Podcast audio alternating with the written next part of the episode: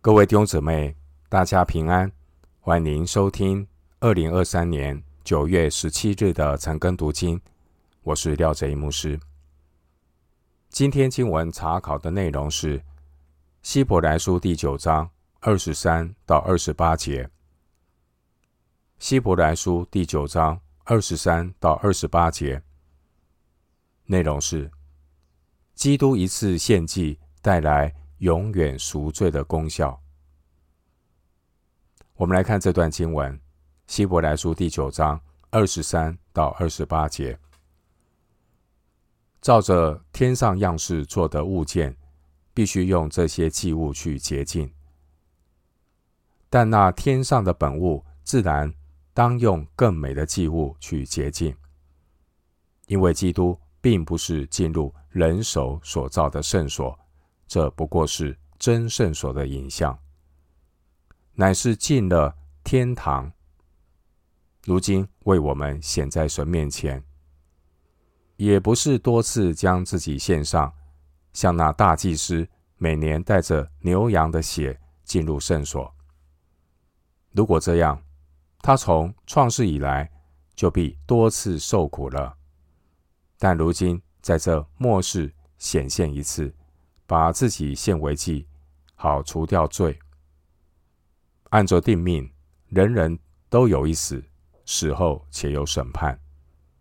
像这样，基督既然一次被献，担当了多人的罪，将来要向那等候他的人第二次显现，并与罪无关，乃是为拯救他们。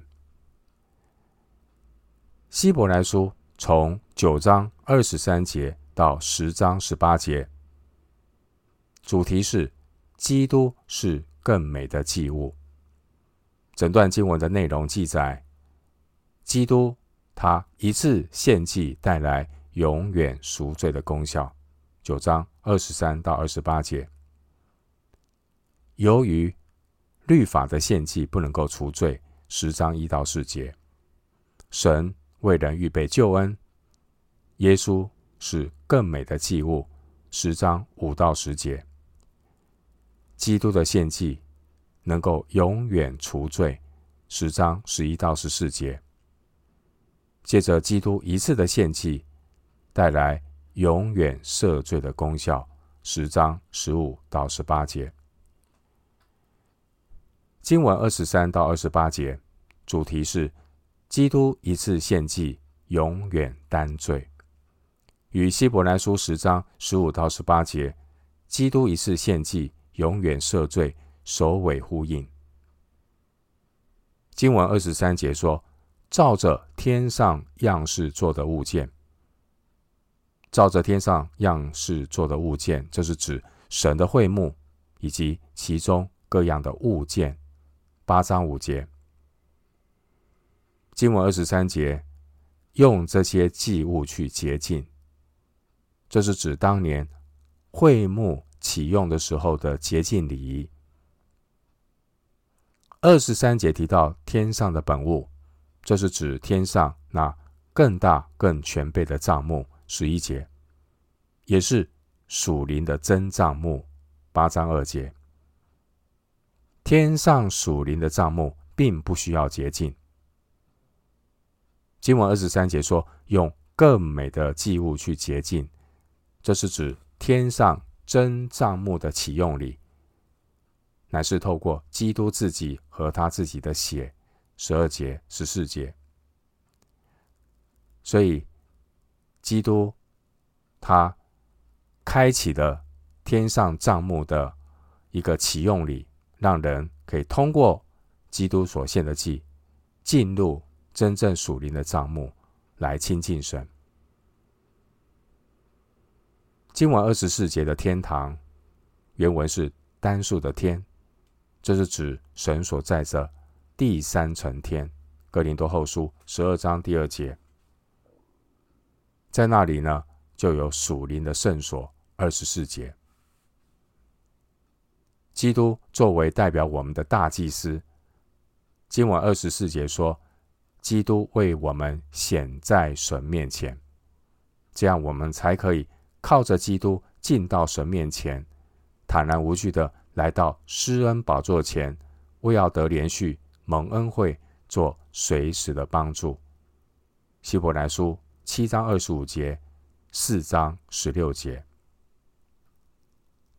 经文二十五节说，基督他不必多次把自己献上，好像大祭司每年带着不是自己的血进入至圣所一样。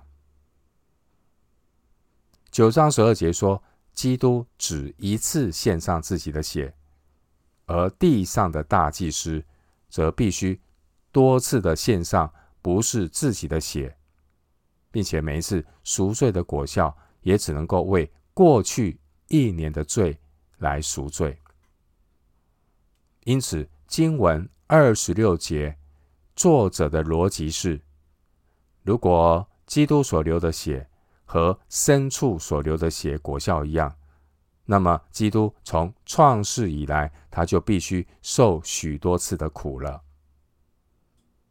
然而，基督耶稣在这世代的终结前，他只显现一次。基督把自己作为赎罪祭献上，能够真正为人除掉罪。以上作者的解释是用反证法的方式来说明，基督一次献上成为永远有功效的赎罪祭。基督受死带来赎罪的功效，是永远的功效，从旧约。到新约，参考希伯来书九章十五节、十一章三十九到四十节。在旧约有赎罪日，而旧约献祭的果效是暂时的，只能够透过赎罪日大祭司，他代表全以色列会众，献上那样的一个祭。只是遮盖过去一年的罪，但是罪仍然在那里。去年的罪赦免了，明年还会继续有罪，每一年都需要赎罪。然而，基督他以自己的牺牲作为赎罪祭，能够彻底的除掉罪，只显现一次就永远有效。新约。旧约圣徒蒙赦免的根据，就是基督的死。罗马书三章二十五到二十六节，经文二十七节说：“按着定命，人人都有一死，死后且有审判，因为罪的工价乃是死。”罗马书六章二十三节，创世纪二章十七节。审判是人死后最终的结局，因此，作为人子的基督，他也要死一次。基督在十字架上代替人接受审判，担当了多人的罪。以赛亚书五十三章十二节，经文二十八节，作者强调，照样基督为了担当许多人的罪。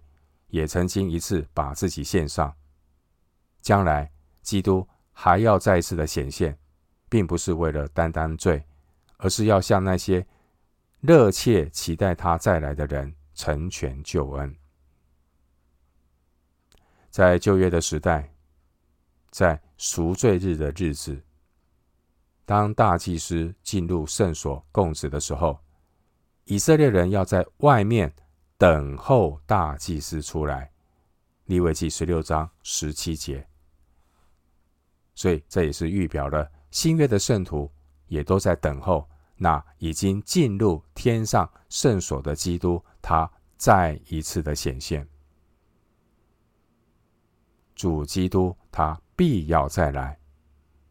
当基督再来的时候，并不是为了担当罪。二十八节。基督也不必再献祭来买赎我们。基督的再来乃是为了成全救恩，拯救我们，让我们身体得赎。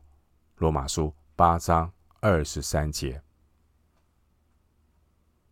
我们今天经文查考就进行到这里。